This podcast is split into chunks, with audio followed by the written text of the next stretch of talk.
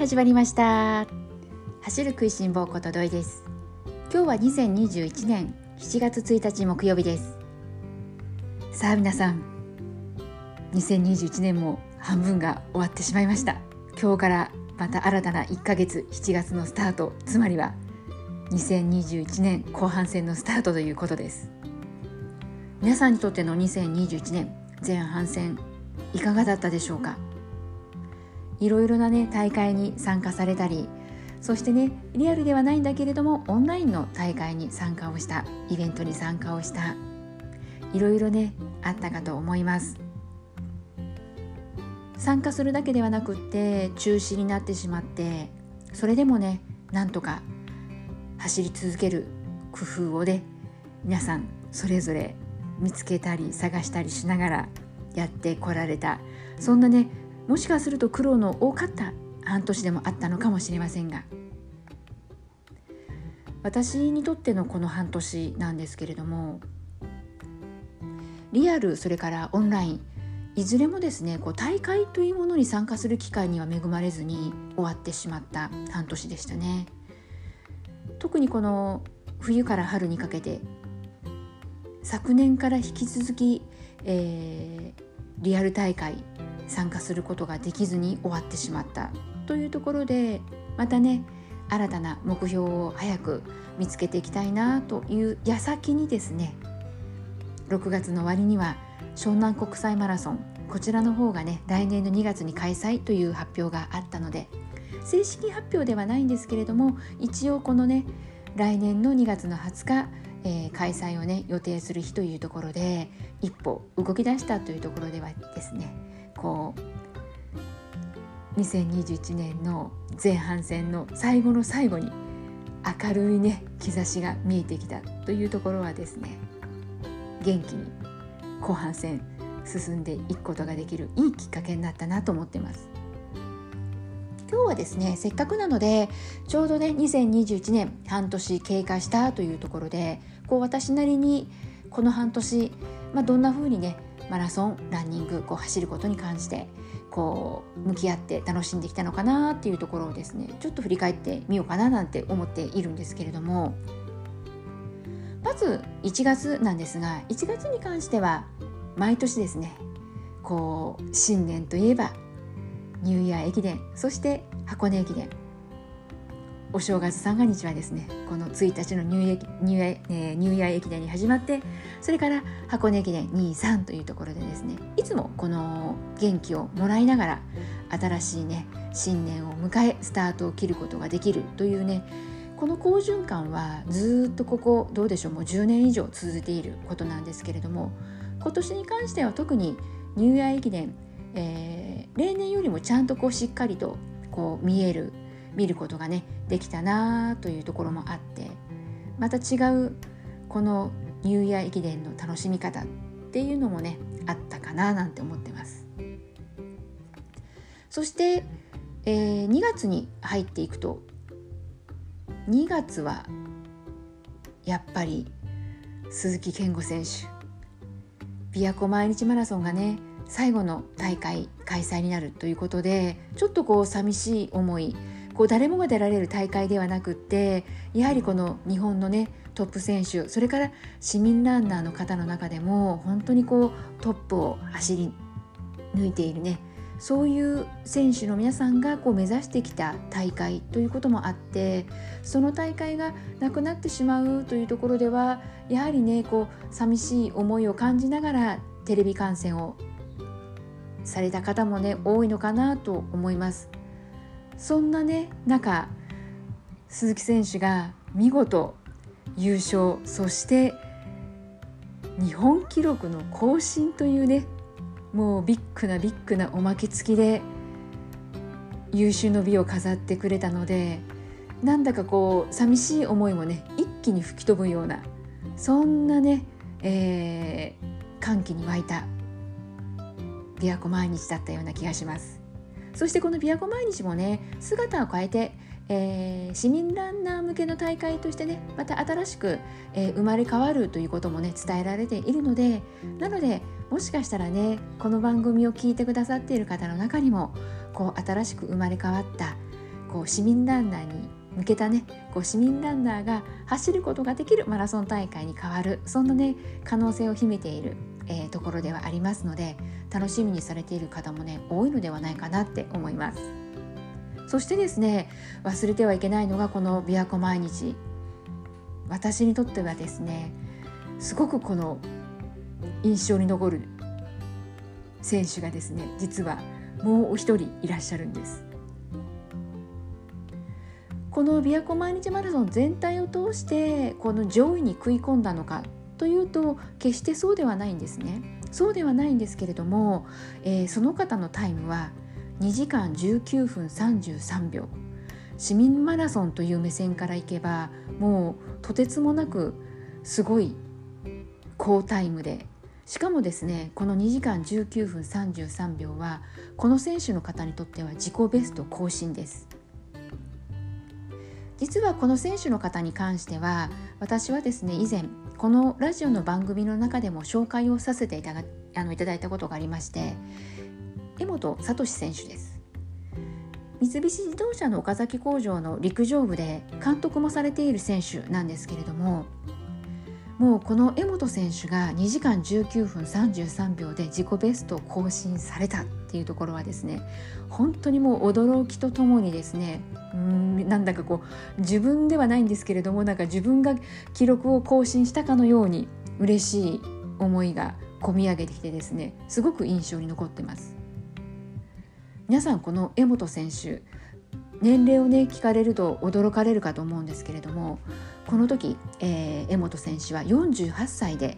自己ベスト更新。そして2時間19分33秒。この記録皆さんどう思われますか？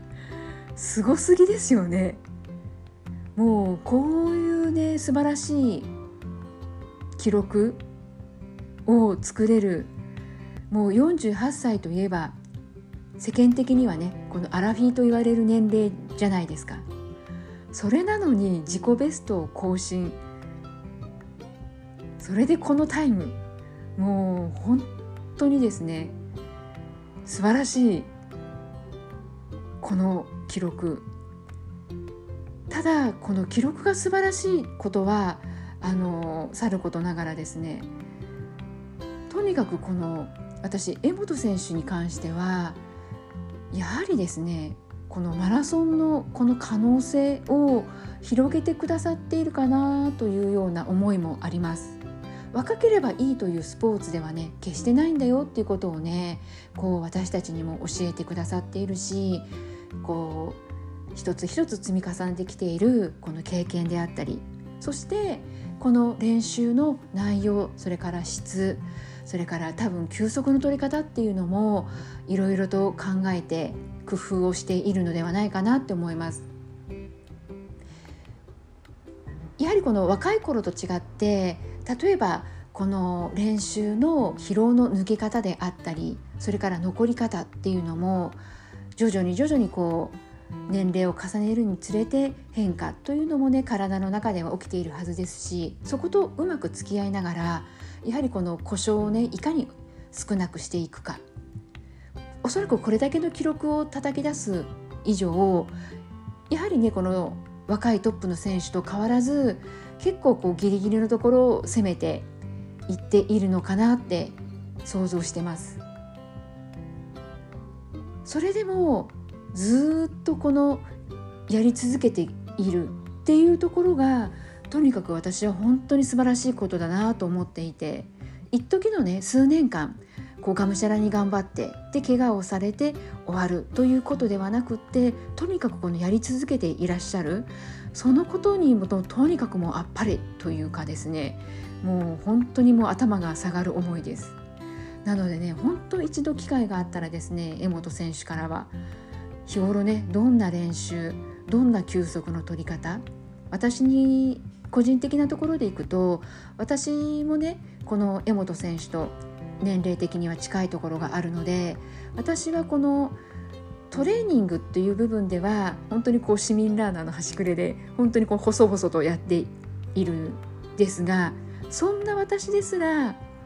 このゆるゆるとした走りですけれども食べることに関しては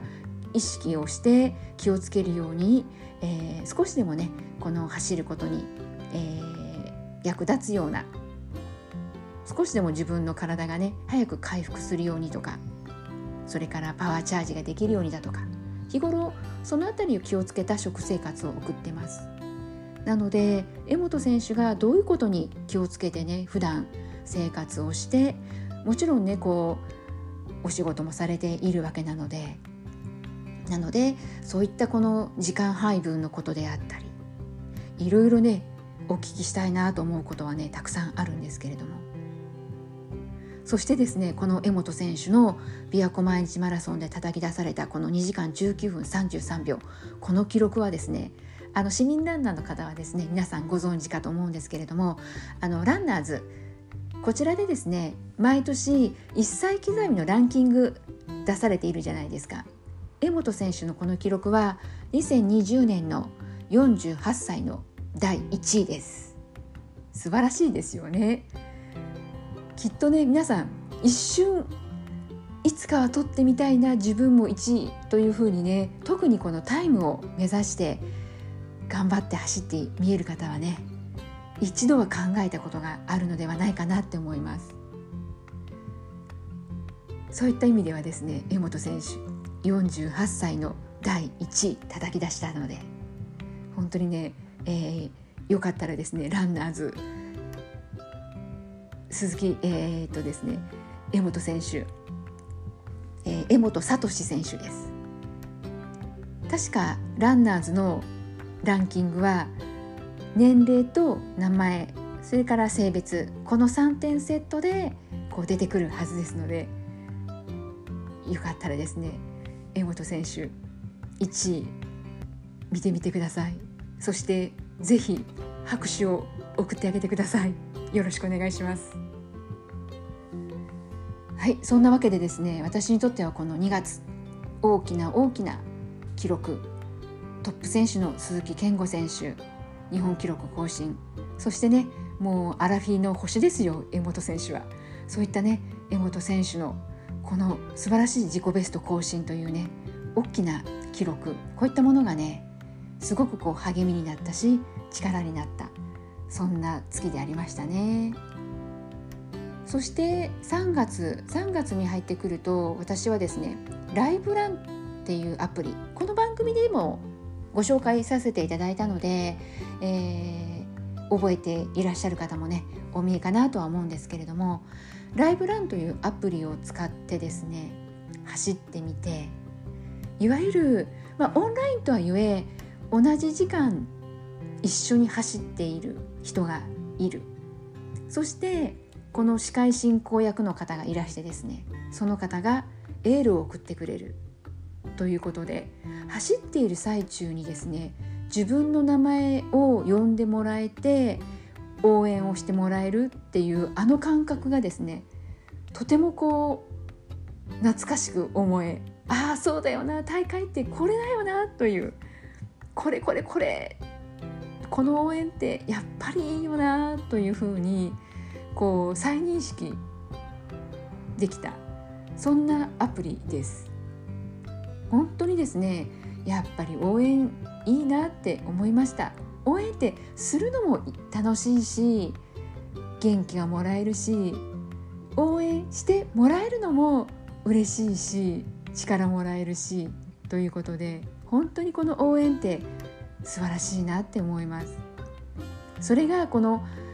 ライブランっていうアプリを使ってこうイヤホンをしながらこう走るのでこう本当にこう耳元で自分をねこう応援してもらえるっていうのはですねやっぱりこうグッとパワーが出てでいつもよりね早く走れちゃったりするわけですよ。本当に人間ってね単純だなと思いますけれどもでもねそれぐらいやっぱり応援って力になるんですよね。もしですねこのライブランというアプリまだねご存知ない方お見えでしたら、えー、よかったらですねググってみてください。簡単にねどんなアプリかというとですねいわゆるこのスケジュールの発表がですねあって、えー、だいたいどうだろう1時間に1本ぐらい何かこうスケジュールが組まれているんですけれども、まあ、走ることであったりヨガとかピラティスとかウェイトトレーニングとか、まあ、いろいろなこう種目があるんですけれども大体そういったものが一日を通して、えー、毎毎日こう決まっているわけじゃなく、えー、大体こう同じ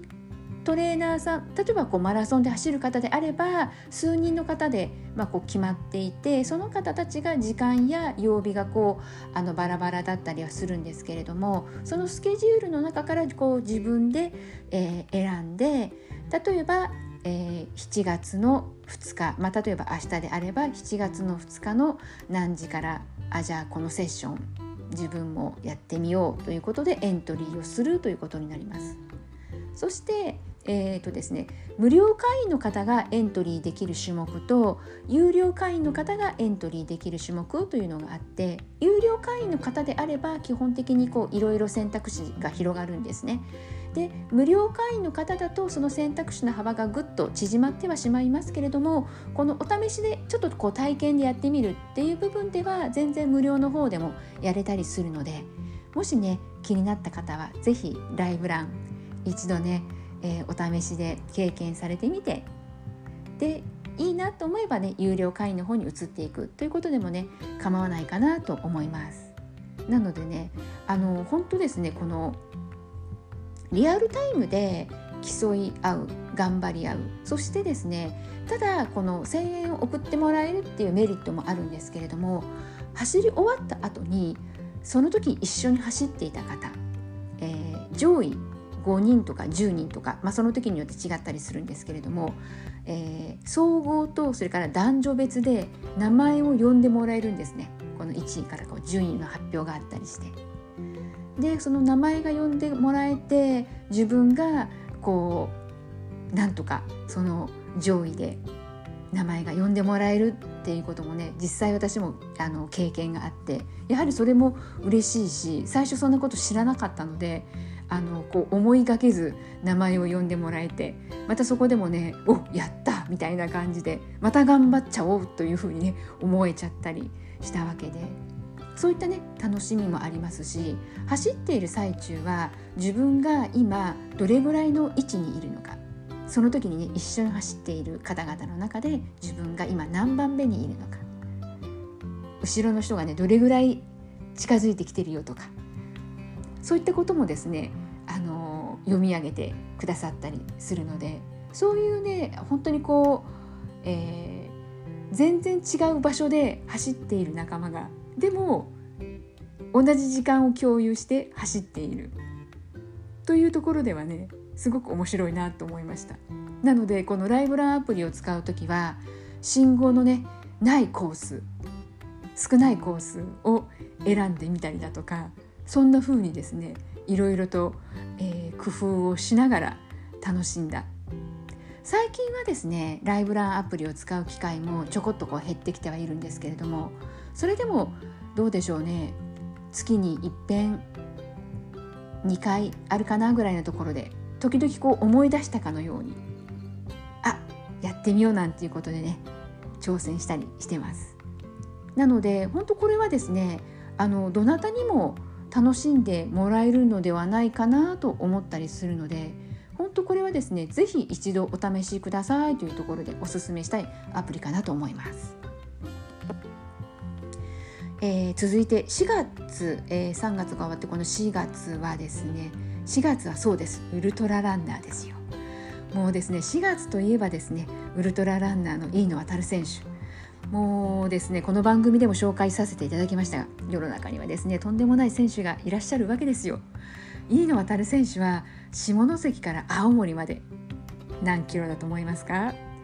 なんと1550キロです。1550キロ。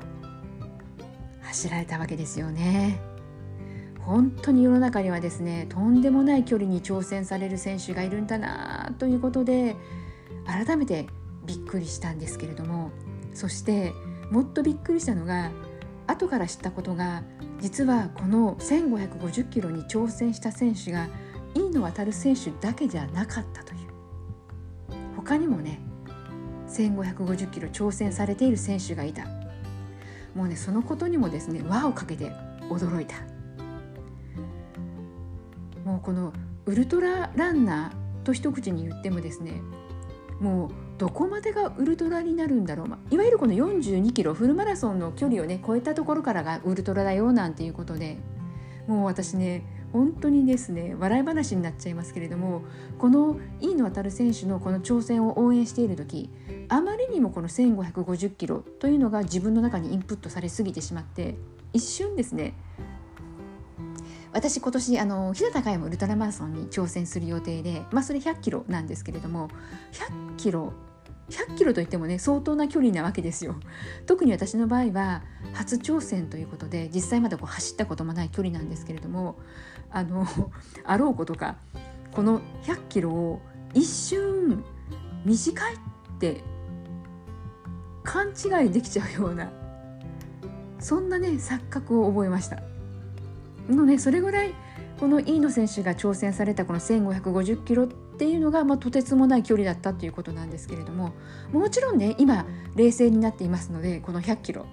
私が挑戦しようとしているウルトラの100キロっていうのがもうとんでもない距離でなんなら今はちょっとねこうフルマラソンの42キロもね遠く遠く感じている現実があるので100キロなんなら今は内心今年中止になってちょっとラッキーだったのかななんてね思ったりあ中止じゃなくても延期なんですけれども正しくは、えー、未定の延期という状態ではあるんですけれどもとりあえずあの本来ならば6月に開催される大会だったわけでいざねこの現実的にその本来開催されるだったはずかもしれない6月ね来た時にはですね100キロかというふうに改めてその長さを感じた、ね、そんなことをね、え今しみじみと思い出しております。そしてまあ5月6月はですね日本選手権、えー、日本選手権の5月は1万メートル。そして6月が5,000メートル、まあ、この辺りはねちょっと新しい記憶にはなってくるんですけれども、えーまあ、明暗分けたというところでいくとまず1万メートルの方では見事ね、えー、伊藤達彦選手が東京マラソン、えー、東京オリンピックのマラソンじゃないですね1万メートル、えー、こちらの種目の代表内定に輝いたというところでもう伊藤選手といえばですね相澤選手と学生の頃からこう切磋琢磨しもうとにかく2人がね競い合っているっていうところがね印象に強く残っている市民ランナーの方多いかと思います。なのでね12月のね去年の12月の日本選手権10万、えー、1万メートルでは相澤選手が勝利をして相澤選手が先にね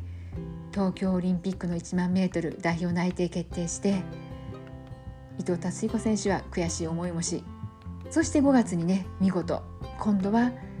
伊藤達彦選手が東京オリンピックの代表内定。無事ね切符を勝ち取ることができていよいよね今度は東京オリンピックオリンピックの舞台で相澤選手それから伊藤達彦選手この2人がねまた競い合うせん、えー、の姿がね見えるのかなと思うと今から楽しみでならないんですけれどもそして、えー、先日ね行われた 5000m こちらの方ではこの本当に、えー、悔しさあふれる結果になって優勝できた遠藤日向選手。遠藤日向選手は残念ながら東京オリンピック代表内定切符をつかむことができませんでした。優勝はしたんだけれども参加標準記録を破ることができず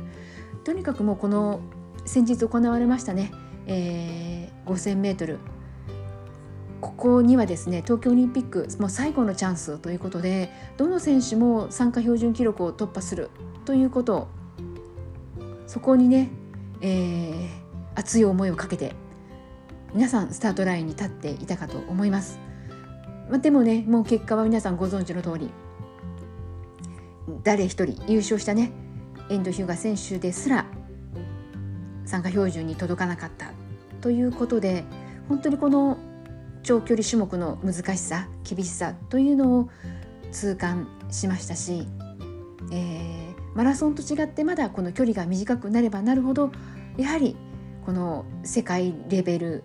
との差というのを感じた瞬間でもあったし、うん、その今日までの間にやはり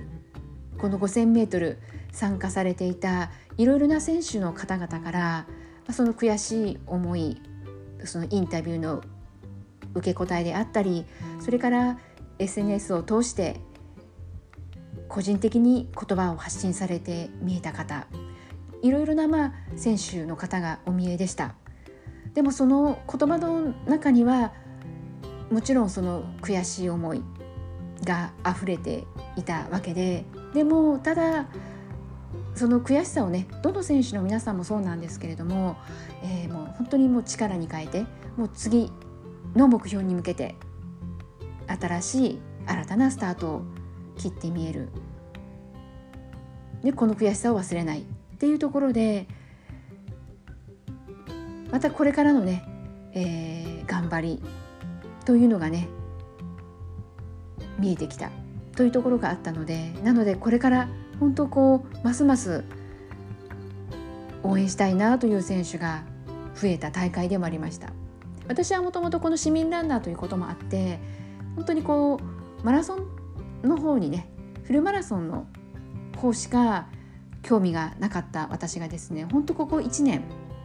本当にこうそうですよね。本当に強くこう興味がこう見るたびにこう増していくなということをですね痛感してます。なんでですねもう応援したくなる選手が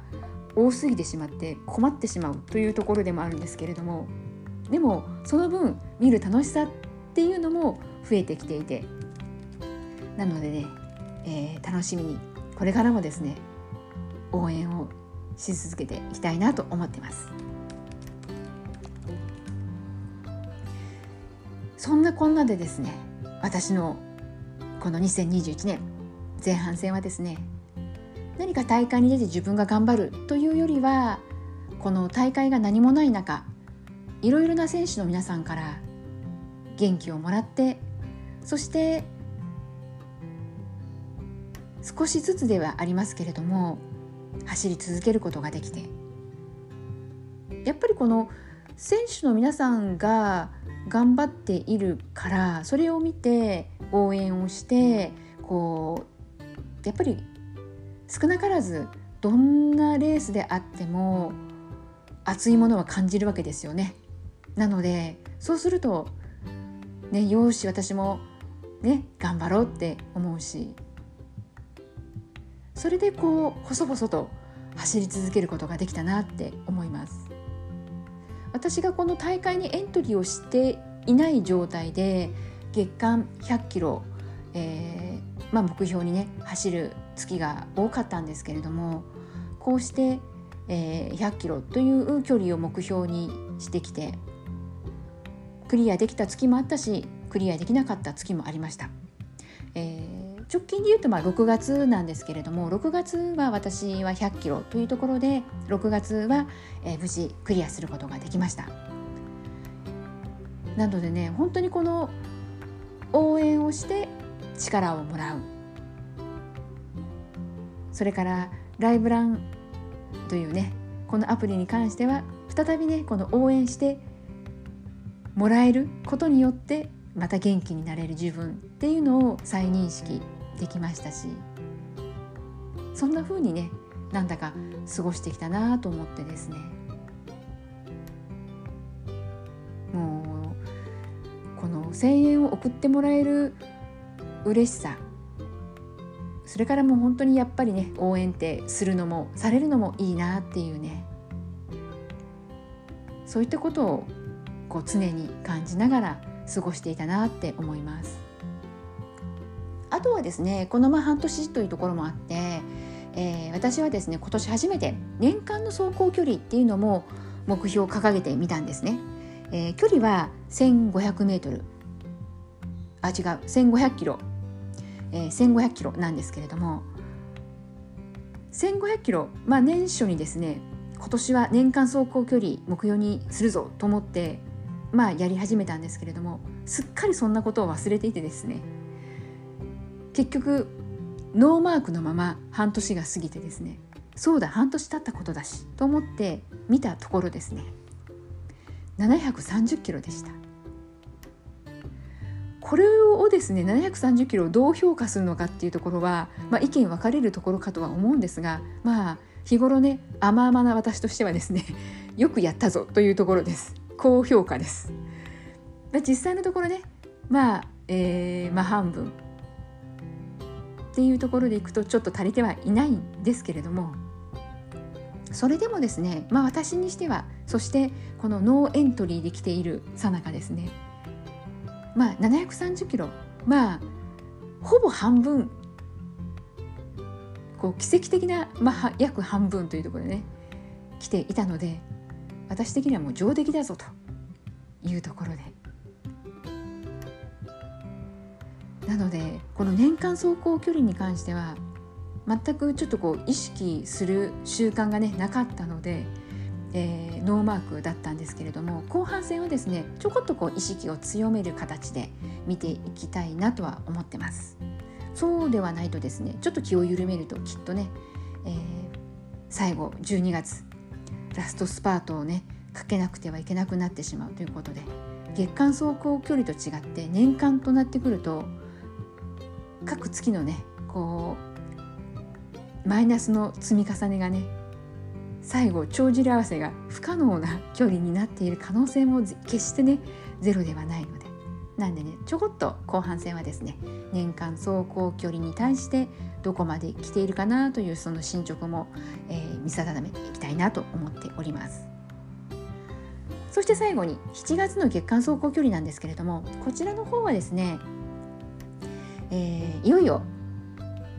湘南国際マラソン。こちらの方もね具体的な日にち、えー、2月の20日来年の2月の20日というところがね見えてきましたので。あとはですねじゃあ7月今までこう100キロで来ていたところをどれだけ伸ばすかというところ正直ね迷いました。で結論として私が掲げるのはですね110キロです。いわゆる今までの1割増しです。どうしてこの110にしたかというとですね急にアクセルを踏み始めると今までの経験上まあろくなことはなかったんですね。どこか支障が出てくる。私の場合だと,、えーと、ウィークポイントはですね私は左の足首なんですね。左の足首と膝。まあ、ここがね自分のウィークポイントと思っていて自覚しているんですけれども、えー、無理をすると大体そのどこかに出てきます。なので、えー、無理せずまあこうこれまで通りねこうマイペースにそこはね崩さずにいこうかなと思うとやはりいきなりね2割3割増しっていうところではなく、えー、大会そのものを2月というところもあってまだまだ準備期間はありますのでとりあえずは1割増しの110でいってみようかなと思います。そして強いて言うのであれば月末に駆け込みせずに済むように多少ね余裕を持って110クリアできたらなと思っております。皆さんの月間走行距離どんな風に予定されていらっしゃるでしょうか？そしてね、えー、年間走行距離っていうのもねしっかりと目標に掲げて日々そこもねこう追いかけながら頑張って見える市民ランナーの方もね多くいらっしゃるかと思います。コツコツともうね積み重ねていくことがね最後結果ね蓋を開けた時に出てくるというところもありますので。でもねとはいえね、えー、途中でちゃんとね途中経過、えー、確認する。ここもね大切な部分かなと思います。マイペースを崩していかないというところでは途中で、えー、修正するということも必要になってくる時もねあるかと思います。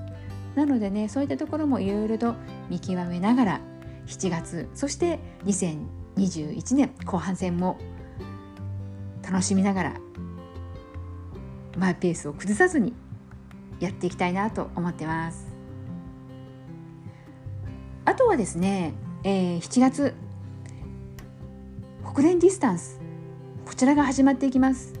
ホクレンディスタンスはトラック種目になってくるので、えー、市民ランナーの方にとってはですねこの馴染みのある方ない方、えー、分かれるところかなとは思うんですけれども7月の3日今週の日、えー、土曜日からですね土曜日からホクレンディスタンスということでいわゆるですねこの北海道なんですけれども北海道で開催される大会で、えー、第5戦まであってですね士別深川網走北見千歳この5箇所巡っていくという、えー、北天えー、ホクレンディスタンスチャレンジ。毎年行われている大会なんですけれども今年もと言ったらいいのかな？去年もだったのであの観客を入れる会場入れない会場があります。今年はですね残念ながら千歳大会以外は無観客が決まってます。で千歳大会だけがまだ未定というところなのでなんとかね千歳大会だけは見えるといいなと思ってます、えー、そんなわけで今日も最後まで聞いてくださって皆さんいつもありがとうございます。